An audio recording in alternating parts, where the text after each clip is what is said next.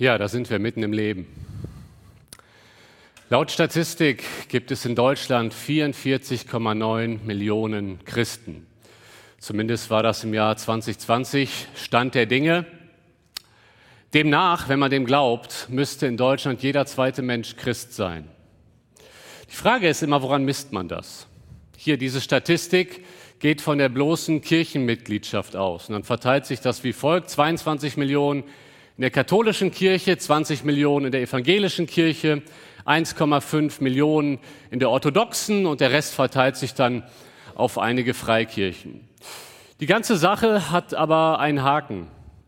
Denn wenn du Christsein einfach nur anhand von einer formalen Kirchenmitgliedschaft misst, dann läufst du Gefahr, dass du religiöses Interesse oder dass du traditionelles Frommsein verwechselst mit lebendigem Christsein. Und das hat fatale Folgen.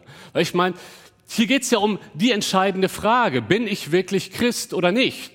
Und was was muss, es, was muss vorhanden sein, um sich wirklich Christ nennen zu können? Wir haben es gerade im Lebensbericht von Stefan Birkenheuer gehört, dass er über Jahre, Jahrzehnte hinweg sehr fromm gelebt hat in der Kirche und davon ausgegangen ist, dass er Christ ist. Bis er gemerkt hat, ich bin zwar fromm, aber ich brauche Rettung. Ich bin zwar fromm, aber ich brauche Jesus. Genau das ist mein Thema von heute Morgen. Ein Frommer braucht Jesus. Ich mache weiter in meiner Reihe zum Johannesevangelium, eine Reihe, die den Titel trägt Menschen begegnen Jesus. Und das sehen wir gerade so stark im Johannesevangelium, dass ganz verschiedene Menschen Jesus begegnen. Ganz unterschiedliche Hintergründe, aber alle machen eine Begegnung mit Jesus. Heute schauen wir uns einen ganz frommen Menschen an. Nikodemus, der Jesus begegnet. Von der Textanalyse her, wir sehen uns gleich den Dialog an, deutet einiges darauf hin, dass der eigentliche Dialog in Vers 15 endet. Deswegen habe ich meinen Predigtext genau da abgegrenzt. In den ersten zehn Versen macht Jesus dem Nikodemus Folgendes deutlich. Frömmigkeit allein reicht nicht aus. Frömmigkeit allein genügt nicht. Und zunächst einmal geht es um die Notwendigkeit der Wiedergeburt. Kommt, wir starten mit Vers 1. Es war aber ein Mensch unter den Pharisäern mit Namen Nikodemus, ein Oberster der Juden. Das heißt, der Mann, der gleich zu Jesus kommen wird, wird uns schon mal vorab vorgestellt, wer das ist. Und wir erfahren hier von Nikodemus, dass er ein Pharisäer ist. Jetzt müssen wir Folgendes wissen. Im Judentum gab es vier große Sekten. Es gab die Sadduzäer, es gab die Essener, es gab die Zeloten und es gab die Pharisäer. Und die Pharisäer waren eigentlich so die größte und einflussreichste religiöse Gruppierung der damaligen Zeit. Sie würden sich als die Bibeltreuen bezeichnen, weil den Pharisäern lag es sehr, sehr viel, lag sehr, sehr viel daran, das Gesetz Gottes aus dem Alten Testament peinlichst genau zu erfüllen. Das waren die Pharisäer. Aber neben dem schriftlichen Gesetz gab es eben auch noch dieses mündliche Gesetz, ihre eigene Auslegungstradition. Und manchmal sogar sehr, sehr häufig, hat ihre eigene Auslegungstradition gar nicht mehr dem entsprochen, was Gott eigentlich in seinem Wort sagen wollte. Das kritisiert Jesus vor allen Dingen in der Bergpredigt. Manchmal haben sie sogar ihre eigene Tradition dafür verwendet, um Gottes Gesetz auszuhebeln zu ihrem Gunsten. Das waren die Pharisäer. Pharisäer, da muss man, muss man sagen, dass sie vor allen Dingen geheuchelt haben. Sie haben ihre Frömmigkeit auch immer gern zur Schau gestellt, öffentlich, ganz bewusst gebetet, damit jeder sieht, dass sie beten. Jesus hatte meistens ein Problem mit den Pharisäern. Immer wieder, wenn Jesus in die Unterhaltung mit den Pharisäern einsteigt, dann geht es um Streitigkeiten, um Diskussionen und Jesus ist ziemlich direkt, gerade wenn es um diese Pharisäer geht. Weiter heißt es hier beim Text, dass Nikodemus nicht nur Pharisäer ist, sondern er ist auch ein Oberster der Juden. Das heißt, er ist Mitglied im Hohen Rat. Das war die höchste Gerichtsbarkeit im Judentum. Das war die Elite. Da saßen 71 ausgewählte Männer, der Hohepriester, Pharisäer, Sadduzäer und Nikodemus mittendrin. Das heißt, Nikodemus ist nicht irgendjemand. Der Mann, der jetzt gleich zu Jesus kommt, ist eine Koryphäe im Judentum. Wenn Nikodemus durch die Straßen Jerusalems geht, wird er gegrüßt. Hallo Nikodemus, ehrwürdiger Rabbi. Das ist Nikodemus. Meistens kamen die Pharisäer zu Jesus mit dem hinterlistigen Anliegen. Sie wollten ihn eine Fangfrage stellen. Aber wie wir gleich in Vers 2 sehen werden, Nikodemus kommt mit einem aufrichtigen Anliegen. Da heißt es über Nikodemus, dieser kam zur Nacht, dieser kam zu ihm bei Nacht und sprach zu ihm, Rabbi, wir wissen, dass du ein Lehrer bist, von Gott gekommen, denn niemand kann diese Zeichen tun, die du tust, es sei denn Gott mit ihm. Hier ist es zunächst einmal, Nikodemus kam in der Nacht. Und das ist ungewöhnlich. Warum ist das ungewöhnlich, in der Nacht zu Jesus zu kommen? Äh, das sehen wir zum Beispiel in Johannes 21, da wird Nikodemus nochmal erwähnt, Entschuldigung, Johannes 19, Vers 39, und da heißt es, es kam aber auch Nikodemus, und jetzt wird der Rückbezug gemacht, der zuerst bei Nacht zu Jesus gekommen war. Also wenn das was Gewöhnliches wäre, dann hätte man Nikodemus hier nicht als den charakterisiert, der in der Nacht kam. Ja, das macht man nur, wenn es was Außergewöhnliches ist, damit jeder weiß, ach der, der in der Nacht gekommen ist. Es war was Ungewöhnliches, in der Nacht zu kommen. Die Frage ist, warum kommt er nachts? Warum kommt er in der Nacht? Er hätte ja auch tagsüber kommen können. Viele Menschen kamen tagsüber, Nikodemus in der Nacht. Der Text sagt es uns nicht, wir können hier nur Vermutungen anstellen. Eine Vermutung ist, Rabbiner haben tatsächlich bis in die Nacht studiert und vielleicht dachte sich Nikodemus, ich will ausführlich mit Jesus reden. Tagsüber hat er viel zu tun. Ich komme lieber in der Nacht und wir reden ausführlich. Das kann ein Grund sein. Es kann aber auch sein, dass Nikodemus nicht mit Jesus gesehen werden wollte. Aus Furcht. Und gerade dieses Motiv der Menschenfurcht, die Auswirkungen hat auf unsere Handlungen, sehen wir immer wieder im Johannesevangelium. Da sehen wir, dass äh, gerade auch in Johannes 12, dass die Obersten auch an Jesus geglaubt haben. Da heißt es Johannes 12, Vers 42, dennoch aber glaubten auch von den Obersten viele an ihn, also an Jesus, doch wegen der Pharisäer bekannten sie ihn nicht, damit sie nicht aus der Synagoge ausgeschlossen würden. Nikodemus hätte viel zu verlieren, sein ganzes Ansehen. Ich meine, das macht ja was mit einem Menschen, wenn er zur Elite gehört, zur religiösen Elite. Das will man gerne beibehalten. Vielleicht war es die Furcht, mich soll keiner sehen, ich möchte meinen Status beibehalten. Letztendlich wissen wir es nicht genau, aber Nikodemus kommt mit einem aufrichtigen Anliegen. Er spricht Jesus an mit folgenden Worten. Rabbi, wir wissen, dass du ein Lehrer bist, von Gott gekommen, denn niemand kann diese Zeichen tun, die du tust, es sei denn Gott mit ihm. Nikodemus spricht hier in der Wir-Form, obwohl er alleine kommt. Das heißt, wahrscheinlich spricht er noch für die ganze Gruppe anderer interessierter Pharisäer. Davon muss man ausgehen. Er hat die Zeichen gesehen oder hat zumindest von den Zeichen gehört, die Jesus getan hat. Das lesen wir in einigen Versen zuvor, in Johannes 2, Vers 23. Als er, also Jesus, aber zu Jerusalem war, am Passa, auf dem Fest, glaubten viele an seinen Namen, als sie seine Zeichen sahen, die er tut. Und diese Zeichen haben sich rumgesprochen. Nikodemus, ein frommer Mann, hört davon und er ist interessiert an Jesus. Aber die Tatsache, dass er Jesus als Rabbi anspricht und sagt, du bist von Gott gekommen, heißt noch nicht, dass Nikodemus als, an Jesus als den Sohn Gottes glaubt. Im Prinzip sagt er damit nur, wie ich sehe, irgendwie Gottes Hand ist über dir, so wie Gottes Hand auch über Jeremia war. So wie Gottes Hand über Mose war, so ist Gottes Hand auch über dir. Irgendwie bist du besonders beauftragt von Gott. Mehr sagt er damit nicht. Er versteht dieses Gespräch als ein Gespräch zwischen zwei Rabbiner, mehr oder weniger auf Augenhöhe. Und dennoch packt ihn irgendwas an Jesus und er will mit Jesus in den Dialog einsteigen. Jesus antwortet ihm in Vers 3. Jesus antwortete und sprach zu ihm, wahrlich, wahrlich, ich sage dir, wenn jemand nicht von neuem geboren wird, kann er das Reich Gottes nicht sehen. Jesus beginnt mit den Worten wahrlich, wahrlich. Damit bekräftigt Jesus einen Wahrheitsanspruch. Denn Nikodemus kommt zu Jesus und sagt, wir wissen, du bist ein Lehrer. Nikodemus sagt, wir wissen etwas, wir kennen die Wahrheit. Und Jesus sagt, Moment, Moment. Wenn hier jemand Wahrheitsansprüche erhebt, dann bin ich das. Und ich sage dir jetzt die Wahrheit ins Gesicht, Nikodemus, weil ich sehe, du bist ein frommer Mann, aber deine Frömmigkeit steht dir vielleicht gerade im Weg.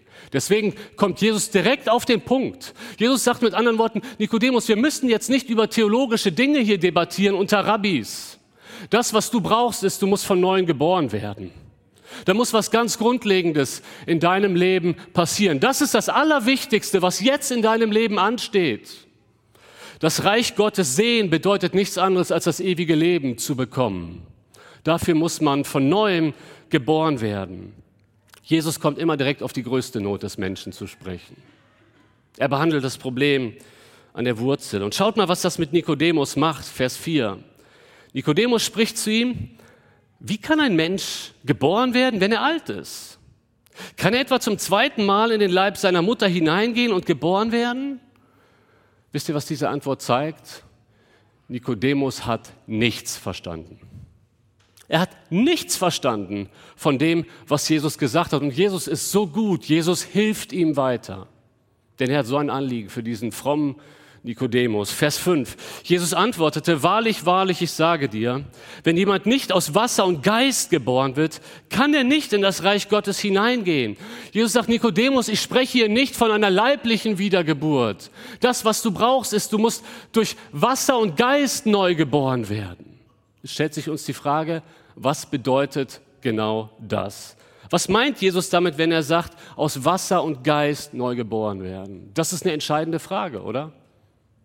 Ausleger sind sich da uneinig, aber ich denke, es muss einen alttestamentlichen Hintergrund haben, denn später wirft Jesus dem Nikodemus vor, du bist ein Lehrer Israels und weißt das nicht. Das heißt, wenn wir jetzt mal ins Alte Testament schauen und uns die Frage stellen, wo wird im Alten Testament Wasser und Geist in einem Zusammenhang verwendet und in diesem Zusammenhang geht es darum, dass etwas Neues passieren soll, dann sind wir bei Hesekiel 36, die Stelle, auf die Jesus, so denke ich, sich hier bezieht. In Hesekiel 36, da heißt es in den Versen 25 bis 27, da macht Gott eine Zusage und Gott sagt, ich werde reines Wasser auf euch sprengen und ihr werdet rein sein. Von all euren Unreinheiten und von all euren Götzen werde ich euch reinigen. Und ich werde euch ein neues Herz und einen neuen Geist in euer Inneres geben.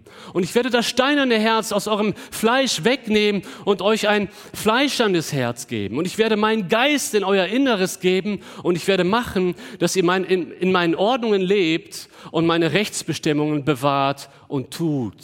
Das ist der Hintergrund. Das heißt, beim Wasser geht es hier nicht um die Taufe.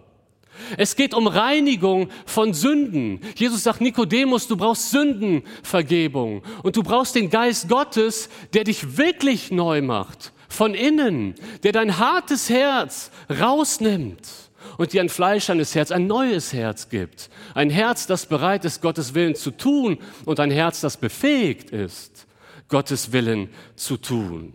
Das ist das, was du brauchst, Nikodemus. Du brauchst eine komplette Erneuerung. Nicht nur so ein bisschen positive Veränderung. Du musst ganz neu gemacht werden. Und dann erklärt Jesus weiter in Vers 6, was aus dem Fleisch geboren ist, ist Fleisch. Und was aus dem Geist geboren ist, ist Geist. Jesus sagt, Nikodemus, schau mal. Es geht nicht nur um eine körperliche neue Geburt. Es bringt gar nichts. Selbst wenn ein Mensch wieder in den Leib seiner Mutter könnte und wieder geboren wird, da käme ja eh wieder nur Mensch raus aber keine innere Veränderung. Das, was du brauchst, ist eine geistliche Veränderung von innen. Das ist das, was du brauchst. Erst dann wirst du ein Kind Gottes. Weiter heißt es in Vers 7 und 8, da sagt Jesus, wundere dich nicht, dass ich dir sagte, ihr müsst von neuem geboren werden. Der Wind weht, wo er will, und du hörst sein Sausen, aber du weißt nicht, woher er kommt und wohin er geht. So ist jeder, der aus dem Geist geboren ist. Wisst ihr, der Wind kann nicht komplett kontrolliert werden. Wind kann nicht komplett verstanden werden, woher er kommt und, und wohin er geht. Und so sagt Jesus, das mit dem Geist und der Wiedergeburt ist auch in einer gewissen Weise ein Geheimnis. Aber wir können die Effekte des Windes sehen. Spätestens, wenn wir mal einen Sturm erlebt haben, da liegen Äste in unserem Garten oder auf der Straße. Die Feuerwehr muss anrücken, weil Bäume umgefallen sind. Aber auch bei nicht so starken Winden sehen wir das an den Bäumen. Das heißt, wir wissen nicht immer, woher der Wind kommt und was er macht. Wir können ihn nicht kontrollieren, aber wir sehen die Effekte, das, was der Wind macht. Und das ist das, was Jesus hier sagt. Er sagt, Nikodemus, die Wiedergeburt ist auch in einer gewissen Weise ein Geheimnis. Es ist Gottes Handeln, Gottes übernatürliches Handeln in deinem Leben. Aber was wir sehen können, ist, es hat immer Effekte. Es hat immer Auswirkungen. Wenn Gott einen Menschen neu macht, sieht man es früher oder später in seinem Leben. Und Nikodemus, das ist genau das, was du brauchst. Du brauchst die Wiedergeburt. Komm, lass uns jetzt noch mal gerade einen Schritt zurückgehen und zu reflektieren, was hier eigentlich passiert. Hier kommt ein frommer Mann zu Jesus. der von Kindheit an mehrere Teile der Bibel wahrscheinlich auswendig kennt. Das ist ein frommer Mann. Wisst ihr, was Nikodemus glaubt an den Gott Israels? Denn er sagt, du bist ein Lehrer von Gott gekommen. Nikodemus betet. Wisst ihr, Nikodemus gehörte nicht zu denen, die im Rotlichtviertel unterwegs sind. Nikodemus hatte keine Drogenvergangenheit. Nikodemus hatte keine Alkoholvergangenheit. Nikodemus war als frommer Jude wahrscheinlich bis zur Eheschließung Jungfrau. Er hatte nie Sex vor der Ehe. Er ist auch jetzt seiner Frau treu. Ein ganz anständiger Mann, der an Gott glaubt. Wisst ihr, so, so jemanden hätten wir doch manchmal gerne in der Gemeinde, oberflächlich betrachtet. Ist so ein ganz frommer, anständiger. Oder? Und dieser Mann steht vor Jesus und Jesus sagt ihm, so wie du bist, kannst du nicht in den Himmel kommen. Das ist doch mal eine Aussage, oder? Ich meine, wenn Jesus das dem Zachäus gesagt hätte, ich meine, das Gleiche gilt natürlich für Zachäus. Aber wenn es bei dem Betrüger Zachäus wäre, Zachäus, du musst von neuem geboren werden, würden wir sagen, natürlich. Wenn Jesus das der Ehebrecherin gesagt hätte, du musst von neuem geboren werden, würden wir sagen, ja. Aber Jesus sagt es diesem frommen Pharisäer Nikodemus. Du brauchst eine komplette Veränderung. Du brauchst ein neues Herz. Wisst ihr was? Bei der Wiedergeburt geht es nicht darum, dass ein Mensch, der geistlich schwach ist, stark gemacht wird. Bei der Wiedergeburt geht es, ein, geht es darum, dass ein Mensch, der geistlich tot ist, lebendig gemacht wird geistlich. Darum geht es bei der Wiedergeburt. Und Jesus sagt, diese Wiedergeburt braucht Nikodemus, anders kommt er nicht in den Himmel. Wiedergeburt kann man ein Stück weit mit einer Metamorphose vergleichen. Wenn wir im Biologieunterricht aufgepasst haben, wissen wir, wie das läuft. Eine Raupe, eine Raupe ist noch kein Schmetterling. Eine Raupe kriecht an den Blättern entlang. Aber wir werden eine Raupe nie am Himmel fliegen sehen. Sie kann nicht fliegen. Aber dann passiert irgendwann etwas im Leben einer Raupe. Sie verpuppt sich und vier Wochen später, etwa vier Wochen später, schlüpft etwas Neues raus. Ein wunderbarer Schmetterling, der fliegen kann. Da ist aus der Verpuppung etwas ganz Neues entstanden. Schaut mal, ohne Verpuppung werden wir eine Raupe nie am Himmel sehen. Ohne Wiedergeburt werden wir einen Menschen nie im Himmel sehen. Das ist das, was Jesus deutlich machen möchte. Du musst vom Neuen geboren werden. Weißt du, vielleicht sitzt du hier und du hast insgeheim gedacht, eigentlich bin ich okay. Ich bin echt fromm. Ich komme regelmäßig. Ich war schon immer in der Kinderstunde. Ich bin christlich sozialisiert. Weißt du was? Ich möchte dich heute enttäuschen, wenn du denkst, dass du okay bist. Und zwar im wahrsten Sinne des Wortes enttäuschen. Es ist eine Täuschung. Es ist ein falscher Glaube, wenn du denkst, dass dein Interesse am Christsein schon ausreicht. Es ist eine Täuschung zu glauben, dass du Christ bist, einfach nur weil du als Säugling getauft wurdest. Es reicht nicht aus, einfach nur fromm zu sein. Das sagt nicht ich, das sagt Jesus. Das reicht nicht in deinem Leben. Es reicht nicht, im christlichen Elternhaus aufgewachsen zu sein. Es reicht nicht, hier in der Kinderstunde zu sein, in der Jungschar, in der Teenie. Das allein reicht nicht. Das reicht nicht aus, damit du in den Himmel kommst. Das muss dir gesagt werden, weil vielleicht klammerst du da dran. Und dann will ich dir diesen Glauben nehmen, damit du zum echten Glauben kommen kannst. Das reicht nicht. Wisst ihr, es reicht auch nicht aus, einfach nur als Christ gewisse Standpunkte zu vertreten. Christsein ist doch nicht einfach nur ein Standpunkt. Deine Standpunkte können noch so konservativ sein. Du kannst glauben, dass eine Ehe tatsächlich nur aus einem Mann und einer Frau besteht. Du kannst daran festhalten, dass die Tötung ungeborenen Lebens im Mutterleib falsch ist. Du kannst daran festhalten, und das ist ja auch richtig, die Standpunkte sind richtig, aber einfach nur die Tatsache, dass du das vertrittst, reicht nicht. Das reicht nicht aus, damit du in den Himmel kommst. Wisst ihr, ich höre in letzter Zeit immer wieder in Gesprächen, dass Menschen mir sagen, André, eigentlich war ich schon immer Christ. Nein, warst du nicht. Warst du nicht. Denn wenn du geboren wirst als Christ, braucht es keine Wiedergeburt, oder?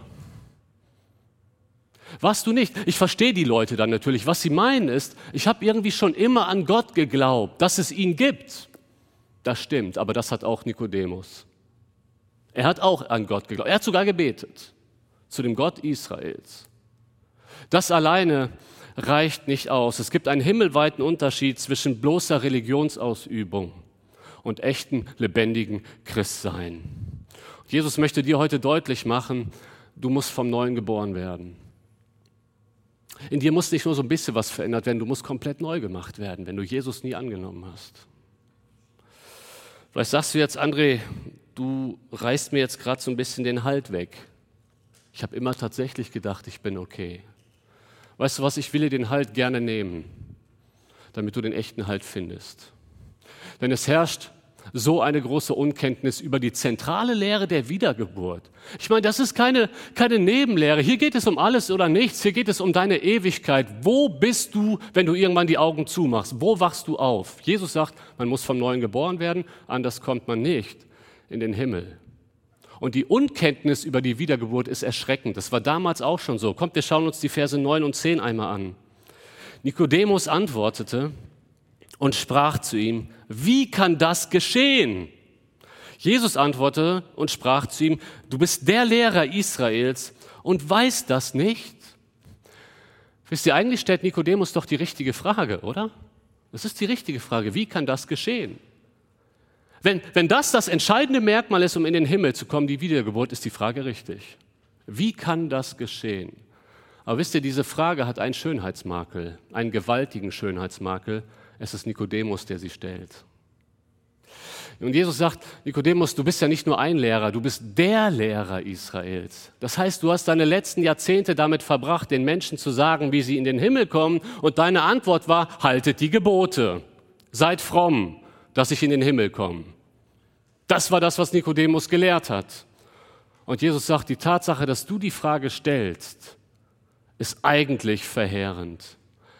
Weil dann spiegelt das ja auch wieder, was deine Schüler denken. Du weißt das nicht? Eigentlich müsstest du es wissen. Die Wiedergeburt wird im Alten Testament erklärt. Nikodemus, du bist Professor, Doktor, Doktor Theol Nikodemus. Du musst es wissen. Wisst ihr, ich habe den Eindruck, die Unkenntnis war nicht nur damals sehr weit verbreitet, sie ist auch heute weit verbreitet. Stefan Birkenheuer hat in der katholischen Kirche nicht vorher gehört, dass er wiedergeboren werden musste. Ich war letztens bei einer Säuglingstaufe dabei. Freunde von uns, die wir für den Herrn gewinnen wollen, haben ihr Säugling taufen lassen und wir sind einfach mitgegangen. Nicht, weil wir da inhaltlich hinterstehen, aber wir wollen die Beziehung haben zu ihnen. Und dann sagt der Priester bei der Taufe, dieses Baby wird heute Christ. Ich hätte am liebsten reingerufen, nein!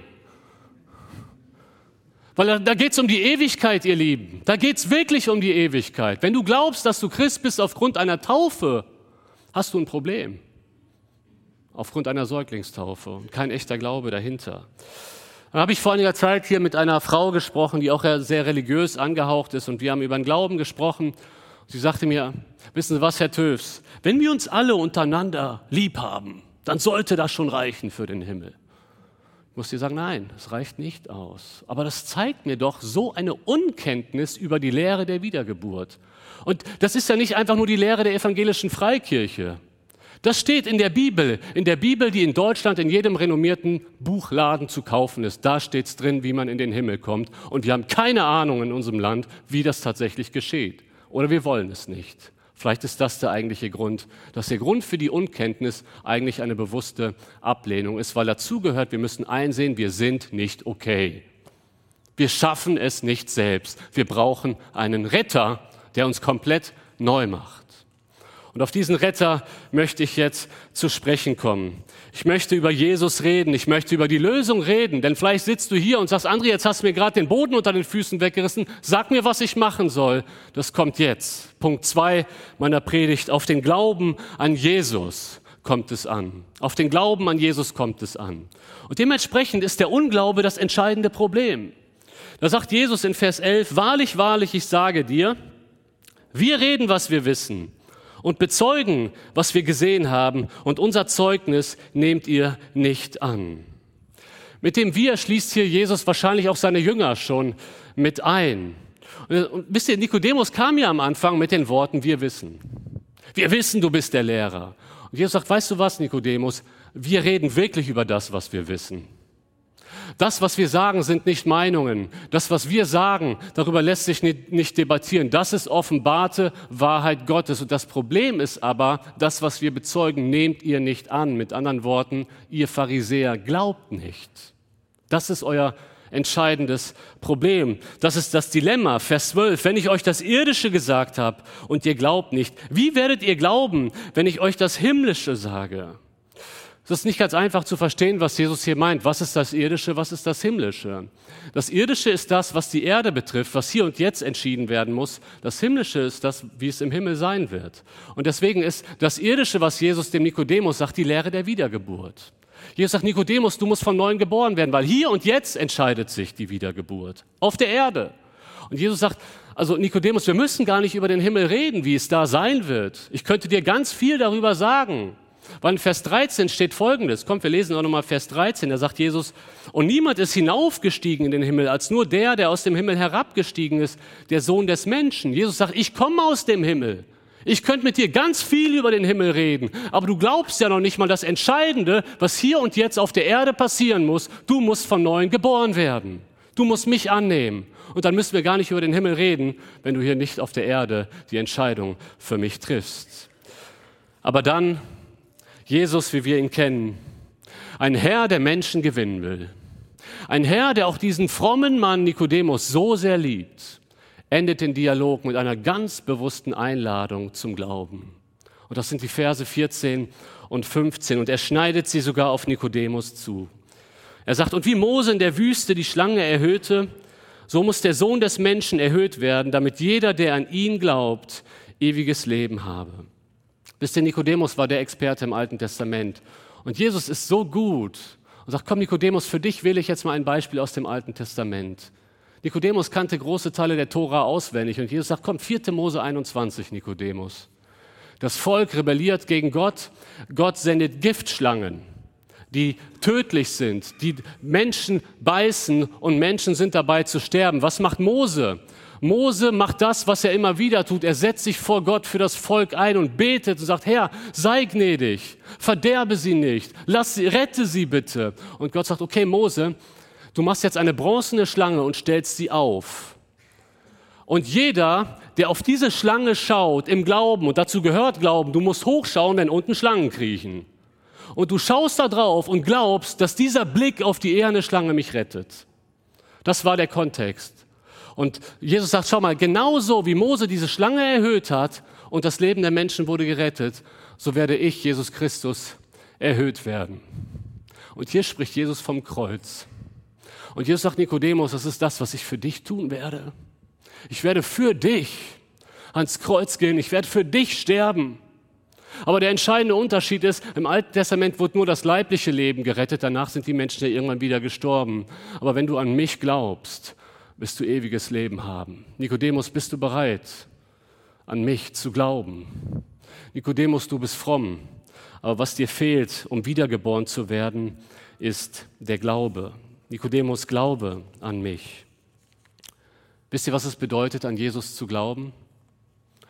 An Jesus zu glauben bedeutet nicht nur daran zu glauben, dass er da ist. Das allein genügt nicht. Die Dämonen glauben auch dass er der Sohn Gottes ist. An Jesus zu glauben, ich möchte das mal vergleichen mit diesem Sprungkissen von der Feuerwehr. Habe euch da ein Bild mitgebracht.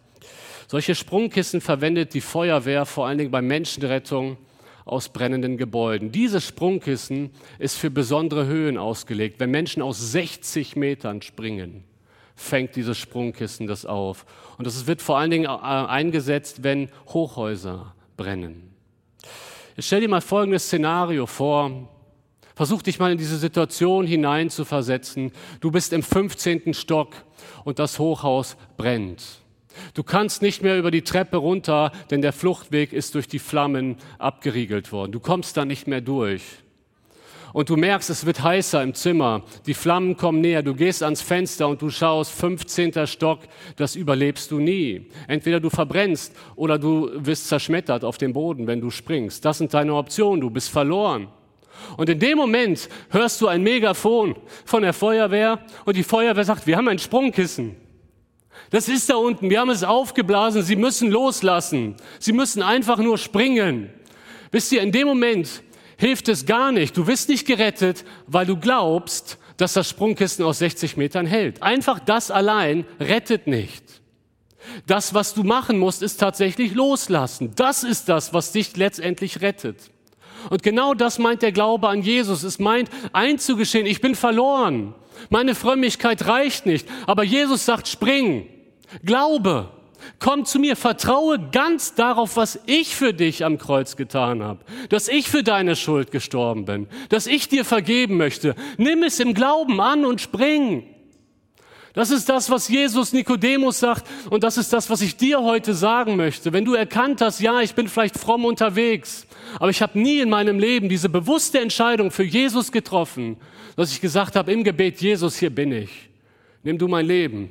Vergib du mir alle meine Sünden. Ich will ab heute mit dir leben. Dann lade ich dich ein, diesen Schritt heute zu gehen. In Johannes 3, Vers 16, da sagt Gott, denn so sehr hat Gott die Welt geliebt, dass er seinen eingeborenen Sohn gab, damit jeder, der an ihm glaubt, nicht verloren geht, sondern das ewige Leben hat. Zu diesem Glauben möchte ich dich heute einladen. Vielleicht hast du immer gedacht, du wärst Christ.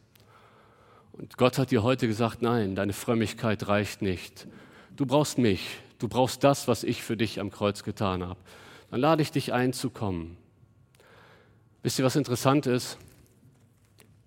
Das Gespräch zwischen Jesus und Nikodemus endet mit der Einladung. Und wir wissen nicht vom Text her, wie sich Nikodemus entschieden hat.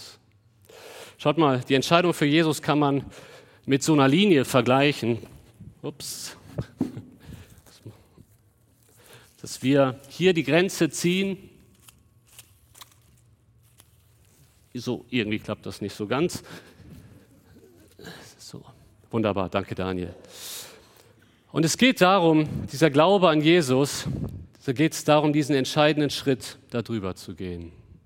Es gibt Menschen, die sind, die sind sehr weit weg. Die stehen vielleicht irgendwo hier, ziemlich weit weg von diesem Schritt, Jesus ihr Leben anzuvertrauen. Nikodemus war so ein Grenzgänger, der war immer nah dran. Wenn ich in die Bibel schaue, wird in Johannes 7 nochmal erwähnt. Und da setzt er sich für Jesus ein unter den Pharisäern. In Johannes 19 wird Nikodemus nochmal erwähnt. Da sorgt er dafür, dass Jesus ein ordentliches Begräbnis bekommt. Er verteidigt Jesus, er schenkt Jesus etwas. Aber weißt du was, worum es geht? Jesus will nicht etwas von dir, Jesus will dich. Und wir lesen nirgendwo an keiner Stelle in der Bibel, dass Nikodemus diesen Schritt tatsächlich gegangen ist im Glauben. Weißt du was genau? Zu diesem Schritt lade ich dich heute ein. Dass du diesen Schritt heute gehst. Symbolisch kannst du das tun, indem du gleich nach vorne kommst hier zum Kreuz. Wir werden gleich zwei Lieder singen. Ihr könnt schon mal nach vorne kommen. Und wenn du weißt, ich, ich brauche Jesus, ich war einfach nur fromm, aber mir fehlt die Wiedergeburt, Jesus hat mich noch nicht neu gemacht und ich will neu werden, dann lade ich dich ein, dass du heute hier nach vorne kommst und das bekennst. Ich lade heute nur eine einzige Personengruppe nach vorne ein. Nicht, wenn du einen dritten oder vierten Neuanfang mit Jesus machen willst, sondern nur, wenn du noch nie eine Entscheidung für Jesus getroffen hast und dir die Wiedergeburt fehlt, zum ersten Mal sagen willst, Jesus, hier bin ich, nimm mein Leben. Dann komm gerne nach vorne und wir können hier zusammen für dich beten. Lass uns dazu aufstehen und die Lieder mitsingen.